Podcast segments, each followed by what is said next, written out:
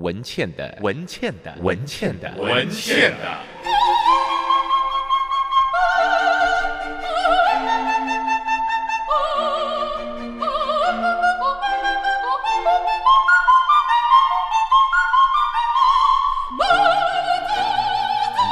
文倩的异想世界，欢迎你来到文茜的异想世界。冬天对有一些老人家，或是对有心脏疾病的人是特别困难的啊。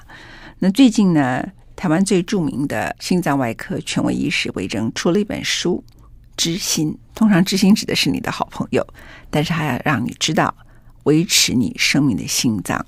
在冬季的时候，其实心脏方面血管疾病的人特别多。那待会儿我们来访问他。也问问他为什么会出版这本书籍，以及最近呢这么冷的冬天，我相信他会特别的繁忙，所以非常感谢他还来上我们的节目。I like 103, I like radio。欢迎回到文茜的异想世界。我们刚刚前面已经为大家预告，非常感谢，在冬天一定特别忙碌，因为冬天心脏疾病的发作率特别高啊。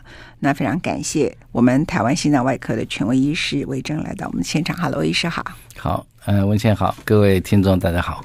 你出了一本书书籍叫《知心》，里头交代的不是跟你知心的朋友，而是要所有的人了解自己的心脏。我们先谈一下你的个人背景，虽然我跟您那么熟哈。一九八八年，你做了台湾首例长期成功的心脏移植手术，当时你几岁啊？一九八八，三十八。那个时候你会想到你可以做的这么成功吗？因为台湾之前就是都在心脏方面移植是很困难的嘛，对不对？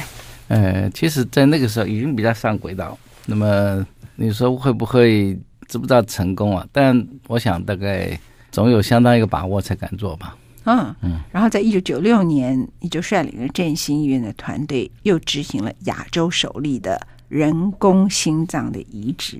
接着呢，你也在二零一零年协助越南完成首例的心脏移植手术。台湾成为亚洲第一个心脏移植技术输出的国家，哈，那这里头其实还包括了台湾很多人其实不了解，就说虽然你们是早期外科开刀的医生，哈，但是你就不断的进步。像前一阵子，有些人就跟我还告诉我，就是一些很厉害的这个医院的院长们，那他们可能。略懂心脏，但是基本上并不是这方面的权威。那他就会谈到，就是说，像吴清友先生过世，那他就是属于先天性有一种心脏病的人，那他就做了人工瓣膜嘛。那这个人工瓣膜一般大概就每隔十五年就要重换一遍。那可是台湾有很多团队就没有跟上全世界现在新的叫 TAVR，对不对？好，T A V R。所以他再去做健康检查的时候，人们就跟他说：“你的人工心脏还可以用。”他其实当时没有立刻去做 TAVR 手术的原因是，第一个他们可能有些人不知道，第二个是他们以为要做的第二次手术的风险就很高，可是并不知道说 TAVR 有多么简单。那振兴医院却是在台湾现在在 TAVR 里头做的最好的，而且它简单到它不需要开大手术，它只要你原来做的是猪或是牛的瓣膜，然后你从大血管里头输入进去，在上面像蝴蝶一样放上去，我没讲错。嗯，差不多讲的还算正确，就是还算在瓣膜里头，原来这个瓣膜里面呢，再植入一个，嗯，嗯，不是不像蝴蝶，就是相对于一个啊啊，呃，它是就现在瓣膜哈，嗯，还是组织瓣膜，嗯。啊，把它卷起来啊，可以把它卷得小小的，然后经过腿上的动脉血管属膝部的，嗯，然后用管子把它送到原来这个坏掉那个瓣膜里面呢，把它撑开。从中间这样撑开，给它架在原来的瓣膜里面就好了。不不像原来以前，如果一个人已经换过一次人工瓣膜，他要换第二次，风险就高很多。这样会，因为第二次开刀有粘连的问题。那么，而且这患者哈，常常比如说他在七十岁开过一次刀，他再来就九十岁了。这个瓣膜坏的时候九十岁，嗯，那那个时候体力都不行。在过去的话，这种情形大概就放弃了。嗯。嗯，因为年纪大嘛，嗯，对啊，就是这个手术风险太大，嗯，那么是必须要把心脏打开，再把它呃移除，再植入一个哈。嗯，那现在这样子做的话，当然就比较省事很多，那病人能够他的接受度，他的忍忍受度就可以提高很多。好，所以我接下来要请教您的问题，已经跟心脏没有那么直接的关联性哈，但是跟你。个人有一点关系，就是说你三十八岁时候做了第一个台湾的心脏的成功长期的，所以长期就是说它是存活率下来的嘛。是。那后来也突破人工心脏，那现在在 TAVR 手术也走在前面啊。可是你不是台大毕业的。嗯，我这句话没有贬义的意思，不是，而是在医医学系统里考不上台大，就是说以医学系统来说，人们会不太相信非台大毕业的，那顶多相信到阳明的哈。那大概国防大臣，嗯嗯，国防就是会这样子嘛啊。可是后来你到了哥伦比亚得到了博士学位，你回来台湾以后，其实很多领域，尤其是在心脏领域，我是认识好几个台大。心脏外科的医生对你是竖大拇指，而且对你非常非常个人称赞。他也不止没有门户之见，还觉得说台大很多部分很多医生是不如你的。但是台大大多数的医生可能很难吞下这口气啦哈。我想自己你这几年也感受蛮深的。那可不可以告诉我们，就是说这里头你可以不断突破，不只是医学，我想这里头一定有一种精神跟一种态度这样子。但我们人的学习过程啊。在学校里面固然很重要，但学校之后毕业之后也有很长的路啊，所以你毕业之后哈，呃，还是要一本初衷，一定要继续不断的努力。那么在学习的这个环境过程里面呢，其实你要不断的从失败里面得到教训啊，要有恒心啊，不能够气馁啊，不要随时改变主意。这样子的话，当然你做久了之后，我想不管任何一个行业，嗯，都可以做到相当一个一个成绩吧。嗯嗯，你当时回来台湾其实也没多久嘛，你从哥伦比亚回来，嗯哼，那个时候其实国家送出去，然后其他的医学院回来的人也不算很少嘛，对不对？那你觉得那个时候你可以比别人更早突破，做得好的理由是什么？其实一个医生啊，我们这个行业比较特别一点。那么在实际，尤其是外科哈，实际操作事情的时候，有时候你凭的是一个你一个直觉，你的一个逻辑判断。那么动手的事情跟动脑的事有时候不太一样的啊。当然动手的时候，当然也要动脑啊。有时候跟书本上的东西是不太一样，书本上不会写那么详细的。嗯。而且我们不要说觉得说我一定要跟别人学习，你才敢做，你还是要胆大。为什么？比如说你。你想想看，别人为什么会超过你？那他跟谁学的？嗯，他当然跟自己学的。嗯哼，嗯，所以我们自己也要跟自己学，而不是说我今天呃非得要跟某个人学到什么事情，你才可以去做啊。所以自己要不断突破自己。嗯，那你才可以突破别人嘛。嗯嗯嗯啊，所以这个是一个基本的态度哈。那我这我在我周边很多朋友都是，哎，他会觉得。我做某一个东西，我一定要到哪里去学一下。可事实上有很多事情，你用想着就应该知道怎么做。嗯，不一不一定要去，非得要跟某个人学。你只要在你的判断里面，在你的逻辑的观念里面，认为这样子可以，这样适合，就可以做。嗯啊，这是一个，嗯，这个在，我是比较鼓励一些年轻人是这样子。哎，不要说是。有很多人说，我一定跟跟什么大师学，但你跟一些人学，当然是也也是很重要的一个一步。但是你学了之后，你要想办法突破它，不是说完全照他的。你有碰到你的徒弟突破过你吗？呃，我的属下是哎，突破我是吧？目前他们一定有啊，一定会突破我的。有一天，哎，嗯，不是他这个一个人哈，其实每个人的所谓他的能做的，他的能力范围，一个人他的能力不可能每样都比这别人强。嗯。嗯，呃，比如说一个心脏手术，有不同的心脏手术，呃，新的一些心脏手术，一些新的这种技术啊，哎，其实应该让年轻人去，他们去去做，他们去打头针，哎、呃，他一段时间之后，他当然超过我，嗯，他一定会超过我。所以对你来讲，你建立一个团队，这里头有老一辈的经验多的，有年轻一辈的在学东新东西的，有些人可能。他的心特别细，然后有些人是手特别细，有些人是脑筋灵活特别快。你觉得这样子大家彼此合作，才可能把一个手术做好，对，对不对？因为这个哈，呃，你可以说你自己可以单打独斗，可以做得很好，或许，但是假如要做得更好，那你就要团队。这个是别人告诉我说，其实魏征不止他自己很好，而且他爸妈很好，因为他爸妈给了他一个到了快要七十岁还没有老花眼的眼镜，这真的吗？呃，是一。轻微一点点，就是意思说你呃不不要戴，不需要戴老花镜。对对对，对那其实因为人到老的时候是第一个就是老花眼就会克服你，嗯、就会使你在外科上头是有困难嘛。那第二个就是说，人在到一个年龄时候，他的当场判断能力本来是很好的，对不对？哈，可是您就没有这个老花眼的问题。那当然，他们谈到第三个，他们觉得你在这个方面开刀，所以会特别好的，而且判断非常快，然后特别好的原因，其实是一个大秘密，就是你的团队，就是这个对团队的建立是台湾的医界里头其实很没有的一种态度，这样子。呃，这个团队当然是非常重要，因为你要发挥一个。一个一个怎么讲？一个全方位的一个、嗯、一个一个照顾的话，哈，你一定要团队。还有就是你要照顾比较多的患者的话，你也需要团队。嗯，照顾也很重要，嗯、对，因为你不是只有照顾一个病人。我我以前曾经有一次过年的时候，好像我过年是为什么去去？啊，不对，不是我，是我妈去你们那里住院，我就发现你就地过年的时候都会去。给他们发压岁钱，因为你觉得在里面留守的人很辛苦，这样对护理人员这样。嗯、是，都打个招呼，打个招呼这样。是是，你觉得这很重要嘛？鼓励很多团队的照顾人，因为他没有给你照顾好，你前面刀开好也没有用啊。对呀、啊，我觉得护士就很重要啊，我一定要巴结护士，一定要巴结护士啊。哎、对，嗯，对，你这个非常重要。护士是第一线呢、啊，护士是第一线的、啊，嗯、不是你是第一线。假如护士流动率高，我们病人就会有危险。嗯，我们先进一段广告。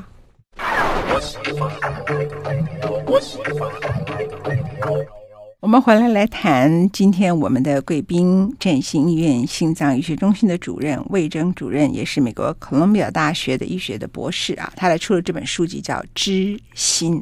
你这么繁忙，经常开到到半夜啊，然后全世界也请你去演讲奔波，你还有办法写一本书，而这本书籍呢是教导。完全不懂医学的老百姓，对不对啊？是了解他的心脏。那我看到你前面序的缘由，说因为大块出版社希望你写这本书，你也觉得应该做这样的一个一般的民众教育啊。你上回出书好像快十年前，我记得，对对不对？嗯哼，对，那时候你是在台大以前以前的那个台北市政府市长的官邸开新书发表会，这样子，啊、对对对，对不对？是。那这一次你开新书发表会。你也没特别请什么人，就是来了一个你帮他开心脏的存活者，特别跑来跟你感谢这样子。是那时候感觉是什么？你看到他？呃，我想但，因为其实我们换心的患者嘛，当然是换过心之后，其实断断续续都还是一直有接触，并不是说嗯很久没看到这个意思哈，倒是因为嗯因为时间长远，嗯，因为他已经是我们这里面活得最久的了。啊，二十七八年了，嗯，啊，一直都还不错啊，所以我倒觉得这个他们啊，现在能过这么好，其实他们自己也很好，其实他们也是也等于是替我做见证啊，嗯，哎，没他们，我也我也不可能有现在啊，嗯，所以你出了这本书籍，说医师一生能够救治的患者终究有限。但你希望这个文字跟出版，可以传播更多的知识给广大的民众。一开始呢，你画了一个心脏，心脏其实很恶心的东西，可是这个图给你画的还不错哈，因为它有粉色系的、蓝的、粉色系的、红的。那你把静脉就画成蓝的。动脉就画成粉红色的啊，然后也是很漂亮的浅蓝色，Tiffany 蓝这样子，然后浅粉红色。那这个浅粉红色很像 Chanel 的颜色。OK，左心房、右心房，左心室、右心室，下腔静脉、降主动脉。然后接着呢，你就告诉大家一些知识了。人体器官充满不可思议的神奇奥妙，每天要送出大约七公吨的血液。如果一个人活到八十岁，你的心脏替你工作到什么程度呢？哎，如果从这一点来讲，它是我们一生最重要的工人。他一生无休的要帮你跳动三十亿次以上，他输出的血液高达三十万公吨。而这个圆锥形的心脏是中空的，它是由肌肉构成的器官。心脏的重量，男性约三百克，女性两百五十克。所以男人不是。没有心，他的心比较重，只是他没有良心，是这样吗？我是开玩笑的。呃，心重不代表就会比较好。开玩笑，开玩笑的，跟您开玩笑哈。那你说心脏约我们的一个拳头大一点点，我相信你前面就是让大家知道说你写的有多么简单。多么的深入浅出。那呼吸的时候，心脏呈垂直型；呼气的时候，心脏呈水平型。心脏是我们身体的一个主宰，这个大家就知道了啊。那里头有分成腔室哪些东西的？OK，心头大患叫做胸痛。好了，很多人很难分辨什么叫胸痛。什么叫做胃痛？什么叫做食道逆流？什么叫肋骨痛？像赵康啊，你不要以为他多有常识啊。赵康作为中广的董事长，横霸台湾的政坛，然后还被称为叫媒体的霸王，然后什么吼叫声音很大。有一次他摔跤了，他肋骨断了，他还以为他是心脏痛这样。啊，真的、啊、哦？你不知道他这么无知啊？不，不好意思，因为我在我们的节目上讲别人不好意思，但我们总是要让大家觉得。就是有点乐趣，所以既然是他的电视广播电台，我就拿他来开玩笑。哎，你说，哎，他特他也特别大方了。嗯，你说，哎，但一般来讲，但很多人胸部痛，胸部会痛，他就会担心了嘛。嗯，他别的可能不担心，担心心脏痛啊。嗯，其实痛的原因很多嘛，刚刚你念的这几些这些都是哈，不见得真的是心脏造成的痛啊。而且就算心脏造成的痛，比如说是瓣膜脱垂。也没有太大的重要性，嗯嗯，没有太大的危险性。大家真正怕的还是冠状动脉堵塞，OK，嗯，或者是主动脉剥离，嗯，这样，这两个最严重嘛，哈、嗯，对。呃，我记得有一次刚好，呃，我们我们大家在一个聚会中的时候，你就告诉我说，很多人一听到说二尖瓣膜脱垂就很紧张，嗯，可是事实上非常多人临床上，哎，你看到这个，我看到这个有点。女性大概有百分之十五二十左右，哎，而且你还写了，临床上常可听到身材高瘦的年轻女性听到，嗯，是，但我不是年轻女性啊。但你所以哈不错，你说是年轻女性，还有身材高瘦，很容易得二尖瓣膜脱垂。那你就跟我说，嗯，我这个是二尖瓣膜脱垂哈。那你觉得这种人其实有的严重了才需要手术，其实多数时刻是不需要的。绝大部分人不需要。它严重，所谓严重是指的这个瓣膜逆流。逆流，它脱垂之后，有种情况它脱垂之后啊，它这个两片瓣膜关不起来。关不起来，结果就会有血液逆流嘛，从左心室呃逆流到左心房。嗯，那这种情形假如严重的话，它的逆流严重才需要去动手术。嗯，轻度或中度都不需要的。你在这里头特别提到，就是说这是一个最常见的心脏瓣膜疾病。对，哈，不会有立即的危险，而且常常是因为健康检查才找出来有这个病。嗯、但是很多人一听到二尖瓣膜脱垂就开始心烦意乱。嗯但是根据二十岁到五十岁的女性有两成到瓣膜脱垂问题，而且你用 Dr. Bernard Long 他在抢救心跳的书里头提到，百分之九十九点九的二尖瓣膜脱垂患者不仅长寿，而且终生他的生活都很正常哈。那所以他们常来看你的门诊，你刚说没事，他就不相信了，对不对？嗯、你八成碰到了我妈，OK？那 你就提到庄子的《天运篇》里头，其实就有这个道理哈。西施病心而宾其里，这里头就是说美女西施有心脏素疾，然后呢会捧着心惹人怜惜。那其实她可能就是得了二尖瓣膜脱垂，是不是这样？多半是因为平常你看我们平常看门诊，你看年轻女性啊，她进来之后看起来一副正常的样子，那个很多都是脱垂啊。你她第一句话说：“哎，我胸痛”，那大概就八成。不离死了，嗯嗯啊，那什么状况里头就是他到逆流，那要怎么样检查出来他是逆流，还是根本就无所谓的百分之九十九点九的那种无所谓的脱垂？超音波就可以做出来。超音波，嗯，超音波很容易做出来，嗯，但这个也有看严不严重的问题啊。一般轻度的瓣膜脱垂啊，大概几乎就可以说是正常。但有一有一种状况，它这个瓣膜脱垂是真的是长得。呃，这个结构确实是不好的。那这种半半膜脱垂呢，呃，它日后将来久了以后啊，到了中年以后，可能真的会变得严重，就是逆流严重，会真的需要动手术的。嗯嗯，或者是断裂，它可能以后有可能会断裂。对，嗯嗯，嗯，就断掉了。这种就会比较严，逆流很严重的情况下啊，人心情很不好的时候，他如果刚好有二阶半膜脱垂，会导致心律不整吗？心情特别不好的时候，嗯，瓣膜脱垂跟心情关系或许没那么大啊。不过瓣膜脱垂是容易造成心律不整，是对的，它会比较容易造成心律不整。OK，好，我们先进一段广告。I like 103, I like radio 那接着我们再来谈，其实真正心脏最严重的两大疾病，一个是心肌梗塞，嗯、第二个是主动脉剥离。哈、嗯，我们先来谈心肌梗塞。心肌梗梗塞呢，它疼痛的时间呢，比狭心症引起的心绞痛久，会持续几十分钟甚至几个小时。患者会有盗汗、恶心、呕吐、脸色苍白。那很多人就会常常有一个，比如说含的那个舌下含片，哈，消化甘油。那么他觉得使用就可以打开，事实上是有高度的生命危险性，这样子。嗯哼。所以在这个情况里头，他应该用什么样的方法？比如说他一发生这个症状，对，像蒋勋老师就曾经有这个症状，那他就马上服了甘油舌下含片。嗯哼。他觉得好一点了，过了一会儿又不行了。对，他的学生就把他立刻送到台大，嗯、那马上呢就很快的就动手术了，这样。是。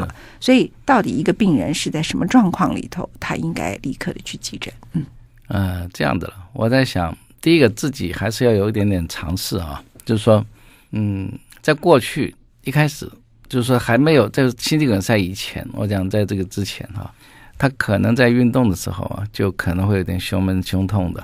啊，到哪一天突然一下痛的超过平常的时间了啊，那么超过好好几分钟持续，那么开始盗汗啊，很严重啊，就是呃喘不过气来这种情形啊，那可能就是心肌梗塞嘛。那所以在嗯身上多半这种人他手上就已经有消化甘油啊，所以下次再碰到这种情形是马上一开始就含这个舌下甘油，不要是等到已经痛到受不了，但是。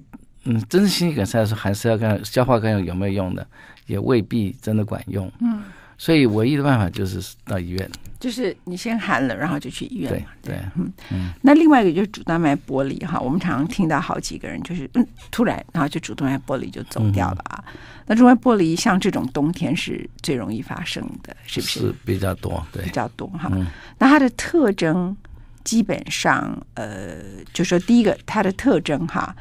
它特征就是它的疼痛时间非常大，而且都有高血压病史，是不是这样？对那台湾我不要点名，我知道好几个医院，只要是主动脉剥离的病人送到急诊室，他们就会宣布说这个主动脉剥离不可能救，就 forget about，他们觉得没有办法开刀，你同意吗？我想大概在这个有些医院，当然他可能呃可能会就是说说没办法，为什么哈？因为主动脉剥离这个毛病呢？是的确，虽虽然算是相当不好处理的一个状况，嗯，那么假如说是没有能力处理的话，当然最好是转院啊，要不然这种手术开下去之后，有时候下不了台，嗯，下下不了台，嗯，但是他直接就告诉家属是不要开了，这样你觉得呢？嗯，通常医院，呃，多半会给他转院吧，我想，大概不至于说放急诊室等他破掉。那如果说他是突然倒下来，然后也有人给他做了 CPR，然后就是送到医院，就说主动脉剥离这个 hopeless。哎，而且时间很短哦。假如突然倒下来，ten minutes，大概就十分钟。突然倒下来这种，可能都是破了。破了的话，谁也救不了。破的话就救不了，嗯、就倒下来的以后再救，就真的救不了。对，通常通常就算在有办法救的医院也救不来。嗯、OK，那什么情况里头可以？不要倒下来之前，知道自己有主动脉剥离。嗯，当然这样的了。它是一种激烈的胸痛，它可能从前面通到背后啊，那么甚至通到肚子，它就是一条嘛，一条血管。那这种激烈的痛，通常呢，呃，很少病人说不到医院的，因为太痛了。嗯，对，他一定知道他不对了啊。嗯。那么首先，但越急越不好。为什么？他就是因为血压高，所以才会破嘛。嗯，所以你越急，血压就越高。嗯啊，但疼痛本身也会让血压变得更高。嗯啊，所以到了医院，通常呃，第一个当然还是先给止痛药，打止痛针，先把痛把它减缓，然后降血压的药这样子。嗯，那当然，假如手上有降血压的药，可能要先先用哎，尤其是短效的那种降血压的药。所以。主动脉剥离的很多病人通常伴随着高血压，是啊，嗯、那所以他身边应该就会有高血压的药。对，当他很疼痛的时候，第一个除了找救护车之外，先吃下去高血压的药，对，对不对啊？然后让自己的血压降下来，因为你血压越高，他主动脉剥离的问题就更严重。对，那很可能就到了医院就来不及救了，是不是这个意思？嗯，那如果事先他要怎么检查出来呢？有没有办法事先检查？通没那么容易，到了急诊室就要看急诊室的那的医生啊，他他有这个常识的话啊，嗯、第一个胸痛的病人到了急诊室，大家第一个急诊室医生就要想好几个可能性啊，嗯，会不会心肌梗塞？心电图一做，大概都知道大概是不是心肌梗塞了哈。嗯、那么同时现在的这个医院多半呢，大医院它的急诊室都可以马上可以做电脑断层，嗯。电脑断层一做就知道有没有这个心主动脉剥离。嗯哼嗯哼，好，我们先请广告。I like 103, I like radio。我特别挑了一段啊，这是很多父母亲他们会跟我讲说，他的小孩有小儿心脏病，可事实上呢，先天性心脏病的患者没有那么多。这个我有一个叫做 Kawasaki 的这个症候群，这个是魏征医师在这一次知心这本书籍里头特别提到的。你帮我们介绍一下什么叫 Kawasaki 这种小儿？Kawasaki 卡呃 Kawasaki 一样。嗯嗯，它是在小的时候哈、啊，就是一种病毒感染造成的一种问题。它让这个冠状动脉本身呢，呃，可能是一个发炎的反应吧，然后变成一个像。呃，瘤啊，动脉瘤一样这样的扩大，嗯，嗯，它就变成这个，有的地方扩大，有的地方没扩大，造成这一个冠状动脉这个，呃，一个很不规则的一个形状啊，嗯，那么它的一个呃表现呢，但通常在小的时候哈，可能它未必能够表会表现到很明显，但是通常它到了大一点的时候，年纪大的时候，它可能形成一个动脉瘤，或者是有的地方也可能形成一些狭窄。啊，嗯，它心室狭窄也可能造成冠状动脉的缺氧，嗯。啊，那他是因为一个日本人这个川崎啊，就是 Kawasaki，他发现这个病的，所以叫用这个名字，叫命名这个疾病的是吧？对，所以他其实用类固醇就可以控制了，对呃，但唯一的办法在在那个嗯。年纪轻的时候啊，小时候发病的时候，也只能用类固醇去控制这个发炎反应。嗯嗯，好，我们来谈另外一个一个情形啊，就是说，到底瓣膜要换金属瓣膜还是组织瓣膜？猪跟牛哈？嗯、那像你刚才提到了，就是说平均使用十五年，这是猪跟牛嘛，对不对？哈，嗯嗯。那猪跟牛的现在的好处是说，如果你要再做 TAVR 手术的话。它必须要是这种组织瓣膜，对。如果是金属瓣膜的话，它就没有办法再做 TAVR 嘛，对不对？那所以在过去的话，金属瓣膜跟组织瓣膜还有所谓的应该选择到底哪一个的考量。嗯、现在的话，你还会给你的病人换金属瓣膜吗？嗯，还是有时候有有可能。为什么？呃，假如患者他可以接受，比如说长期吃抗凝血剂，嗯，他自己可以呃。可以配合这个服药，然后配合做一些抽血检查。嗯，那么金属瓣膜还是不错的一个瓣膜啊。嗯，其实我们呃瓣膜的一开始呢，就是两种瓣膜都有啊，后来最后在大部分都走向于金属瓣膜，早期的瓣膜哈。那金属瓣膜后来走了一段时间之后呢，呃，组织瓣膜又出来了，猪瓣膜、牛心包膜的瓣膜。后来这个瓣膜。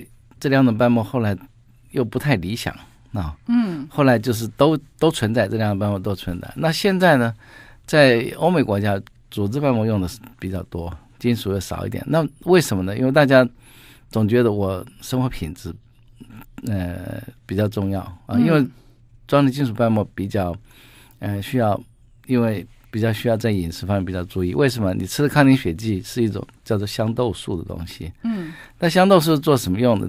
大家记得那个老鼠啊，我们给老鼠吃那个吃毒老鼠的药，嗯。啊，因为老鼠不知道节制嘛，它吃太多了，它就出血流血死掉了，嗯，嗯啊，那就是这个药。那么这个药呢，就是嗯、呃，要控制这个药，要控制的要很小心，因为甚至于连饮食方面的一些食物都可能跟它有一些影响，嗯。啊，所以呃，大家那、呃、很多人都觉得哦，要换金属瓣膜，我嗯不喜欢，因为。在吃东西方面也要注意，还要常常抽血，啊，所以呃，现在很多欧美的人，他们比较更多就是说他选择就是用这个组织瓣膜。他说：“我宁愿生活品质好一点，但是呢，我可能十几年之后这个瓣膜坏了，我再开一刀。”嗯，啊，但是其实讲起来，讲起来是很简单，呃，再开一刀听起来很容易，但是呢，总归它还是呃只有十几年的寿命，甚至于还有时候不到十几年。那金属瓣膜呢，比较寿命长一点。金属瓣膜其实也不是绝对百分之百。啊，金属瓣膜是这样，就一个金属，那它这个现在金属都是用那个钛金属、碳金属，它本身是不太容易坏的。嗯嗯。但是你要晓得，这个一个瓣膜在水里面，假如是在水里面这样一直一直开开关关，它不会坏，几乎可以讲不会坏。但是它在我们血液里面，嗯，我们的血液碰到外来物体的时候，它会在上面产生凝固的，嗯，产生血块。所以为了要预防到它产生血块，它就会。呃，就必须要吃抗凝血剂。嗯，呃，你可不可以想象，就是一个金属瓣膜，就是像我们那种垃圾桶的一种盖子，它会开开关关那种。嗯，那个有一种垃圾桶，不是一推就开了，手一放掉它就关起来。那个那种盖子，那个它有一个，它有一个，它有一个卡榫在那个地方，对不对？那么这个地方卡到血块，它就不灵活了啊。那么，假如你控制抗凝血剂用的很好，可能三十年也不坏。但你吃抗凝血剂，你只要随便摔一个跤，搞什么东西，你的脑袋就大出血。一个车祸可能就个，你就本来本来可能小出血变大出血。对。那么还有就是这个，呃，只要上面产生一点血块，就这个瓣膜就坏了。不是说不会坏，它还是会坏。嗯。啊，所以金属瓣膜不代表它是可以用永久的。嗯。啊，所以。为什么我们讲，我们一个病人，假如说是需要换瓣膜的话，我们也也一定是要等到最后不得已才换，并不是说你这个瓣膜有点啊、哦，你瓣膜脱垂，给你换一个算了。要晓得这个瓣膜，自己的瓣膜还是最好的。嗯，你换了，不管是换金属的、做的、牛的，反正换上去总是不是要吃抗凝血剂，要不然就是它可能过段时间它就坏了。在您这本《知心》的书，我们现场访问的是啊、呃，台湾心脏外科医学的专家魏征啊。您出了一本书籍叫《知心》，里头提到一些心脏辅助仪器。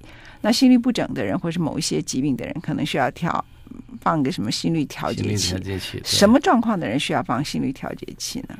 一般心率调节器，真的我们一般讲的都是指的心跳慢的，让它跳快。啊、哦，我想大家很多人都做过什么青蛙的实验，在初中的时候，对不对？用电刺激这个肌肉，它就会收缩，会跳动嘛。嗯，哎，那么这个同样一个概念啊，就是我们的心脏肌肉本身，它是可以因为电流而让它刺激产生收缩的。嗯哼，啊，那么而且我们的心脏有一个特殊的地方，嗯，你刺激它一任何一个地方，它是整个心脏跳动。嗯，不像。我们的横纹肌，比如说手上的肌肉或腿上的肌肉，嗯，你刺激它的话，它只有局部会跳动收缩。嗯，这个心脏是整个一起跳的，所以也就是因为有这么一个原理，所以呢，我们可以用放一根电线到心脏里头，然后这个电线上面再接个电池，然后你电池的电你刺激它，你一分钟刺激七十二次，它就跳七十二次。但是还不是这么简单，因为你呃心脏。跳虽然他跳慢了，可是他还是有一个他的节律在那个地方，所以要怎么样配合他这样子跳才才行？哎，所以这个节律其实这样子。我给大家推荐这本书籍，如果你的家人跟你自己啊是有心脏方面的疾病的话，您去特别一定要购买魏征为您写的这本《知心》，因为他其实非常繁忙。他写这本书的目的就是让你们所有的人先了解他。而且克服他的问题，因为这个病一来呢是要人命的，尤其是在冬天的时期啊。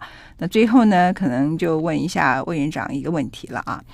最近有人贴了两段在 Line 的图片给我，两个都是急救心脏的，一个是您本人，那因为我认识你；另外一个不是你本人，他还拿起一条手下面的鼠蹊部要来急救。他说哪哪一个是哪一个是啊？对对，燕窝.啊，他哪一个是魏征？我说那个有头发的。然后比较帅，然后也比较胖的一个，这样对吧？对不对？可以这样讲，不要认错人了。非常谢谢，非常谢谢魏主任，谢谢，谢谢。